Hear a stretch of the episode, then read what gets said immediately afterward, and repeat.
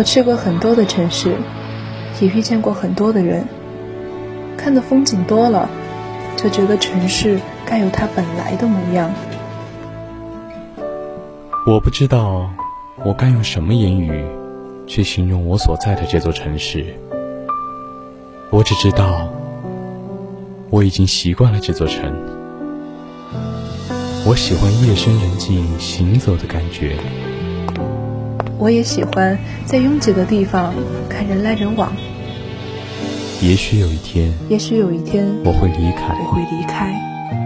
也许有一天我还会回来，我还会回来。与世界侧耳倾听。孤帆隐于天际，落日隐于长河，喧哗隐于内心，喧哗隐于内心。但我们从不隐藏于你的视野之中。隐隐约约，隐隐约隐约听到的有声电影。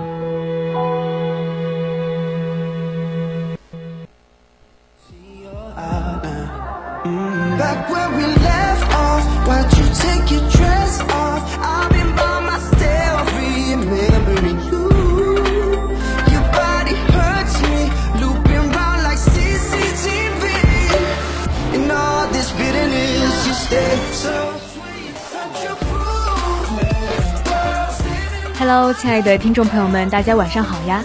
你正在收听的是 FM 一零零 VOC 广播电台，在每周五晚二十一点到二十二点为您直播的专栏节目《侧耳倾听》，我是主播佳薇。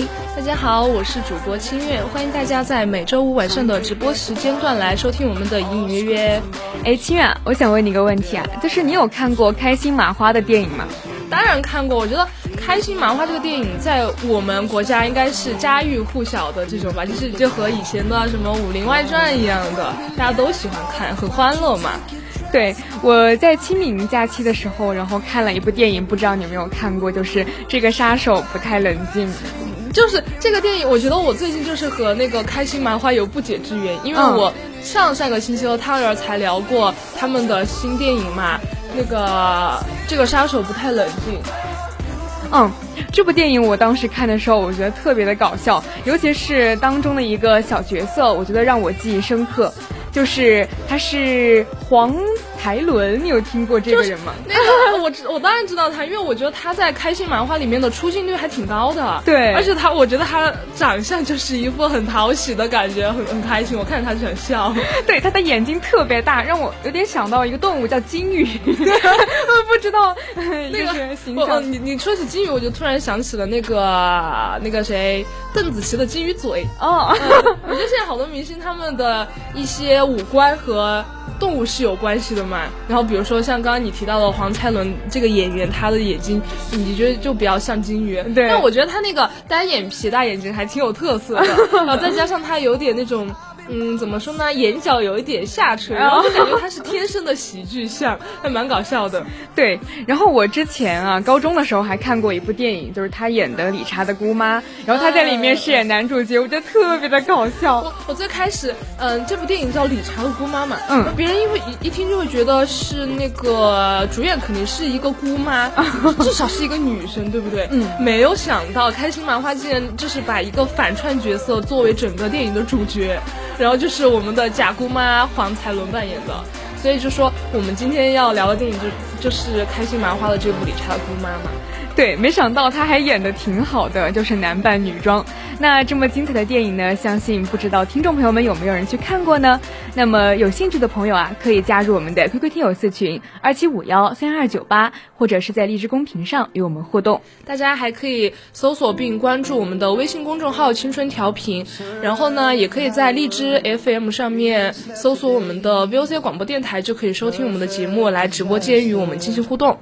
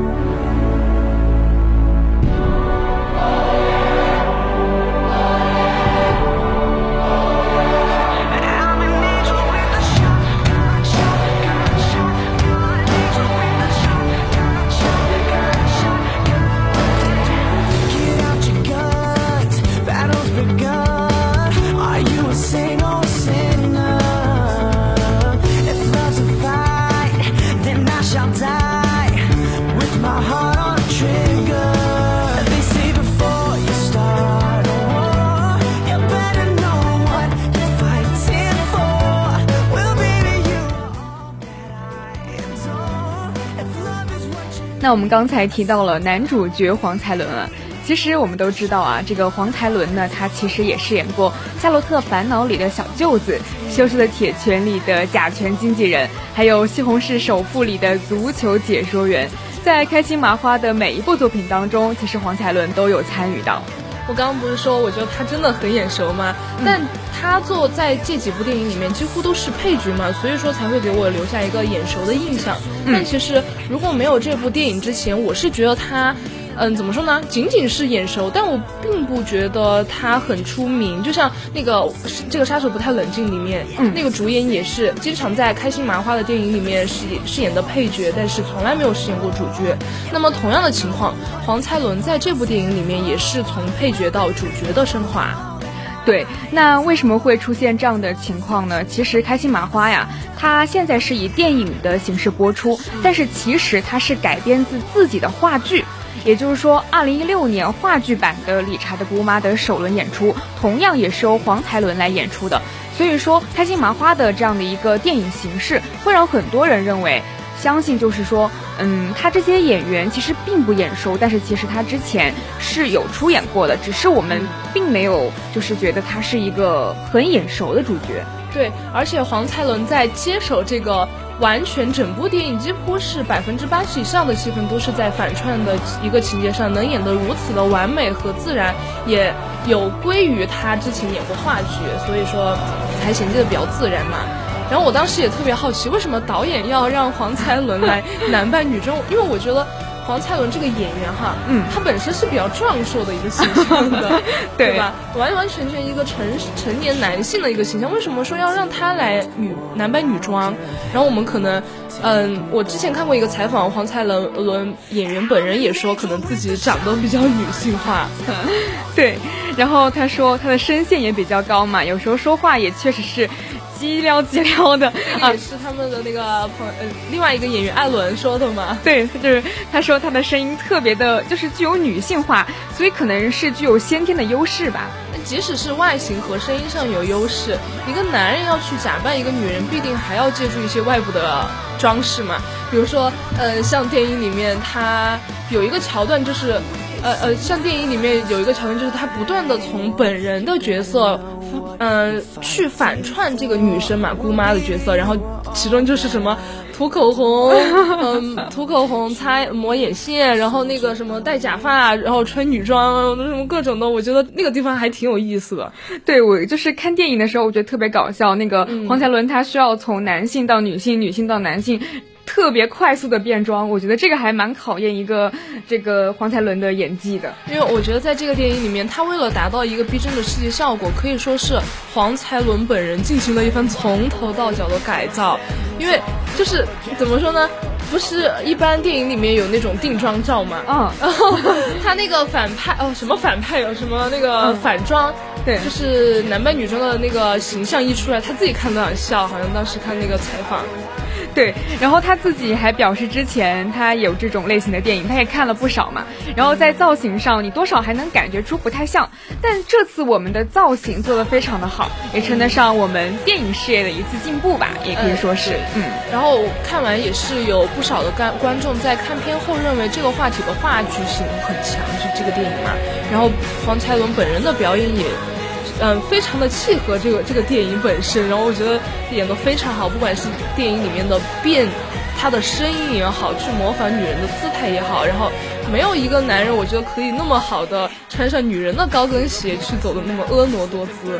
对，那这部电影除了黄才伦备受关注之外啊，还有就是理查的姑妈吴敬山，哎，真姑妈，对，她的这个关注度还是挺高的。他从《夏洛特烦恼》到《羞耻的铁拳》，再到《理查的姑妈》，嗯，我们又一次把女主角的戏份交给了这个卢靖姗，因为她本身是非麻花演员嘛，嗯，就她不不是在开心麻花体制内的，但是她也是多次出演了开心麻花的电影里面。然后我们我认识这个电影的，就是这个姑妈是在《战狼二》里面，哦，我看过，因为《战狼二》，呃，我觉得应该也是家喻户晓的电影，大家应该都看过吧。然后呢，我就觉得当时就觉得她在里面好飒、好酷，对，好漂亮啊，满满的安全感，又有又又有美貌，然后又有力量的那种美。然后她在这部电影里面，这个电影好像是当时是拿下了五十七亿的票房，也是让吴京火上加火。然后她也因此在这个里面作为女主角火上了，然后也走向了中国观众的视野嘛。对，其实卢靖姗她是一位中美混血演员，她是出生在中国香港，然后她还精通普通话、粤语和英语，真的是非常的厉害。哎，我记得当时有一部《狼牙》的电影上映是在二零零八年，那在八年以后，也就是二零一六年，吴京当时拍摄了《战狼二》嘛，嗯，原定女主角的原定是本来有一个主角嘛，但是他好像那个主角坐女主角坐地起价，嗯，结果吴京干。干脆我在开拍前就换了一个女主角，然后就是现在的吴京山，也是因此良缘呢。他，嗯，怎么说呢？以就是感觉是一个非常比较紧急的情况下出演了《战狼二》，然后借此良缘啊火上了。对我当时看了一个采访啊，就是卢靖姗她其实是想要报恩的吧，然后她就跟她的团队说，嗯，片酬啊，吴京哥说给多少就给多少，也是 非常的耿直了。对，就是这样的一个小小的善意，却打开了他演艺界的大门。他，我觉得，嗯，他后来不是也有接到那个，他不是后来也有接到那个。好莱坞吗？好莱坞的那个约片嘛，嗯，但是他面对好莱坞抛出了橄榄枝的时候，卢靖姗也是非常的慎重。他当时就觉得，你找我只是因为你觉得一个中国女演员有了中国市场，所以才来找我的，不是为了我真正的一些演戏的热爱呀之类的因素嘛。所以就是说，你必须得给我一个好的故事，而不是说因为我的肤色是黄种人，所以才让我去演的。嗯，我觉得这也是他的人格魅力所在，因为曾。经啊，混血演员的身份让卢靖姗在中西方电影界都很难找到自己的位置吧。但是现在，随着这个观众的认知变化，会让她慢慢的走进大众的视野。对，因为她本身是带有西方女性特点的独立健康的形象，然后和其他国内女演员相对于来说是有一点点变化的。比如说，她像她之前扮演的一些角色。一个那个医生，还有这个理查的姑妈里面演莫妮卡姑妈，还有之前的那个山里阳的女性角色，非常的天然的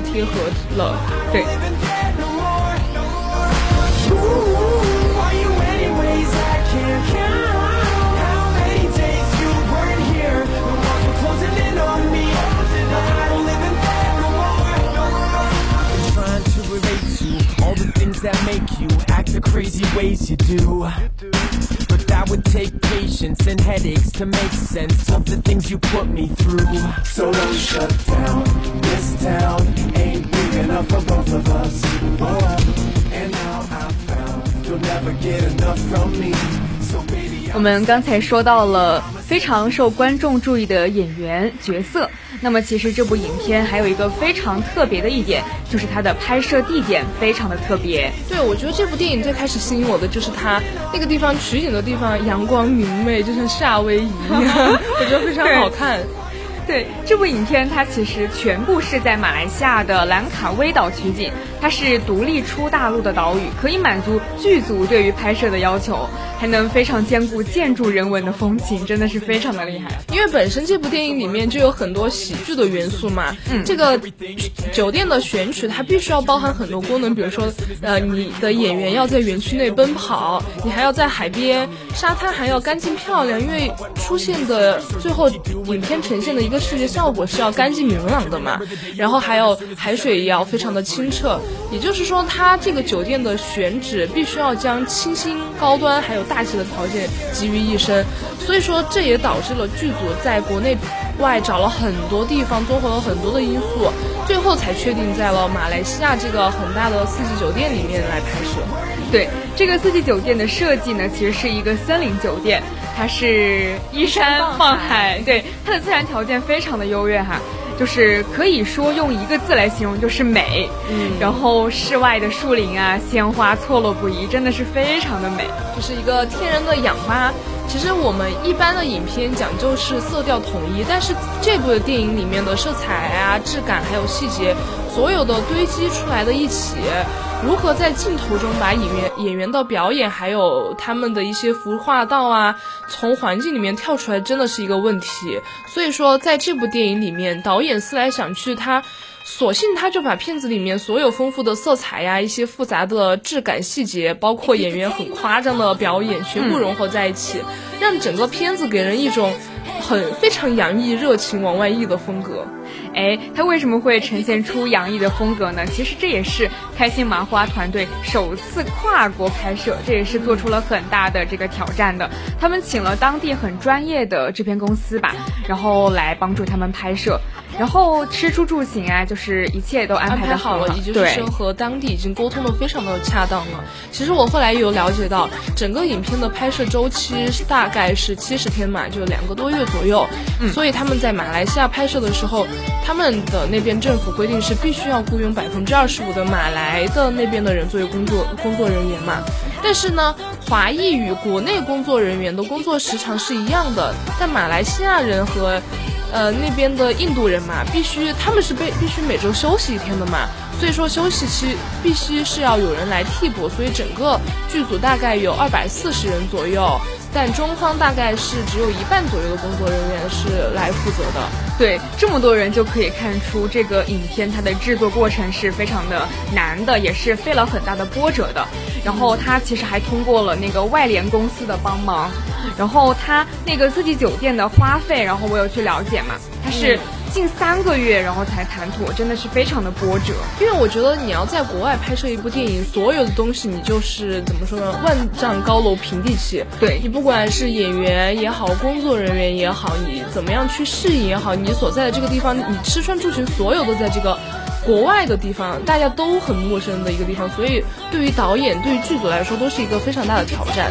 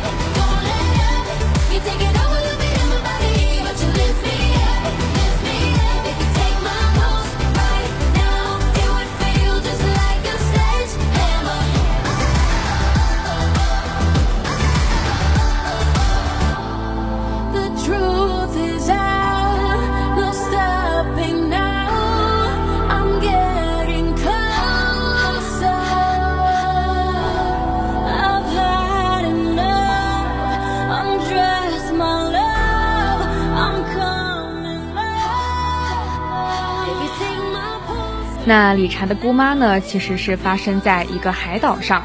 理查他有一个富豪姑妈，两人几乎从来没有见过面。但是理查非常想娶露露，但是露露的父亲王迪呢，却嫌弃理查没有钱。理查呢，只好恳求姑妈出面来帮他搭个桥嘛。但是他本身他那个露露的爸爸。他们公司不是出现了危机吗？对他也是想要利用穷小子理查嘛，因为本身姑妈是很有钱的，只是他们没有接触过而已。他只是想利用那个姑妈这条线来救他们的集团吧，应该可以这么说。对，大渣集团，大 对对对，身为大渣集团死，那个那个后面的剧情也是特搞笑，我觉得。对，但是发生了一件非常大的乌龙，姑妈不仅没有来，然后她还假扮成助理，就是那个女佣，然后他们就把这个黄才伦饰演的黄沧海啊错认成了姑妈。哦，对，黄黄沧海在这个电影里面就是。另外一个梁梁谁？梁杰瑞，对他梁杰瑞那个他本来是梁杰瑞的助理嘛，对，然后呢，但是那个梁杰瑞他们公司好像是也是要破 破产了，就这个电影里面大家的公司都破产，然后呢，他他也是想要。那个梁杰瑞的爸爸梁有德，嗯，就是他是想要自己的爸爸和也去和那个姑妈在一起的，对，就是也是想要利用姑妈这条线来拯救自己的集团。其实他们为什么会破产呢？因为梁有德正好买了大扎集团的股票。对对对对，这个就阴差阳错了，他们一一条船上的蚂蚱，但同时又打的是姑妈这个主意。对，然后这个剧情的开展就是在这个呃黄才伦、黄才海他饰演的假姑妈。因为他们阳错，对他们一开始是想要让这个假姑妈，就是黄彩海去去扮演真姑妈嘛，所以他们就只能想方设法的去变装、化妆。我觉得这个地方，而且，嗯，他本身我当时就刚刚就讲了嘛，他本来就是一个成年男性比较壮硕的身材，但是他要穿女生的那种裙子啊、礼服，然后还要拿两个假的椰子壳去装作他的胸嘛，然后我觉得挺搞笑的。当时不是有一个嗯片段，就是他。在酒会上，嗯，那个白色的小礼服，端啊红酒杯，高非常的高雅，非常的优雅。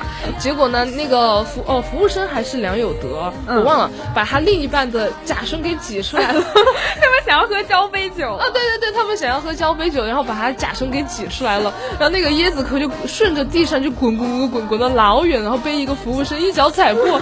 那个地方我觉得也挺搞笑的。对他，他就去追嘛，去追自己自己的假手，然后把那个扇子把自己另一边给捂住，然后去追他，结果被服务员一脚踩破，然后他只能非常尴尬的说：“哦，麻烦你再给我拿一个椰子壳。”那服务员特别的纳闷，要椰子壳？对对对，麻烦哎，再给我一半椰子壳。而且当时他们在喝交杯酒的时候，梁友德有一句经典的台词，我现在都记得特别清楚，就是他说。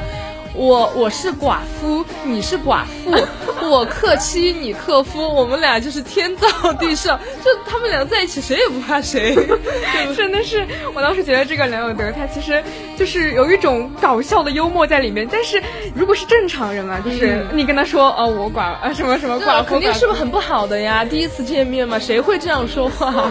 都是很隐晦的东西，对，所以在这部电影里面，只有开心的麻花会把这些梗玩的，就是。嗯，比较的自然，但是又比较的好笑，比较出效果。然后除了梁有德在追求姑妈妈，还有一个人就是那个岳父，就是那个，呃，那个王安迪。然后他其实也特别想要追求姑妈。然后是不是那个有点胖胖的、比较光头的那个？对，就是露露的爸爸。对，啊，简直了，简直了！我记起来了，他也非常油腻，他的油腻不亚于那个梁有德。我觉得他就是。而且他不是，我觉得本身他就是一个嗯中年男性，然后又是光头，然后又是胖胖的，他 给人一种非常油的感觉，然后又有一点猥琐在里面，所以我觉得他也本身有一点喜剧效果在身上的。对他就是因为钱，所以想要讨好姑妈。然后我记得当时那个假姑妈妈，她是准备了一份台词，就是说哈佛大学那个二十英镑，然后。他们想让，呃，对他们想让姑妈上台讲两句嘛，但是那个王安迪他说啊，那我就不客气了，我上台讲一个小故事吧。结果他就讲的也是这个故事，这个小故事。结果两个人撞一起，你怎么跟我撞剧本了？那以后那以下我怎么编呀？那个当时假姑妈就这样想嘛。然后结果最开始他们不是培养那个假姑妈，给她一段台词去背吗。然后她说，那我不会女生的声音怎么办呀？然后结果那个梁杰瑞不是就给她放了一个。改革春风吹满地那个 那个宋丹丹老师演的那个片段小品片段嘛，对，结果他就本来他们梁杰瑞只是想要他去模仿那个宋丹宋丹丹老师的那个声线女生的声音嘛，嗯，结果他。就是在上台的时候，直接把那段表演给演出来了，就照搬照抄的那种，抄都抄不明白。对，然后王安迪当时还特别捧场，说说得好，这是改革开放以来的优秀的这个商人，简直是为了这这部电影里面，简直就是为了钱，什么都可以做出来，什么话都可以说。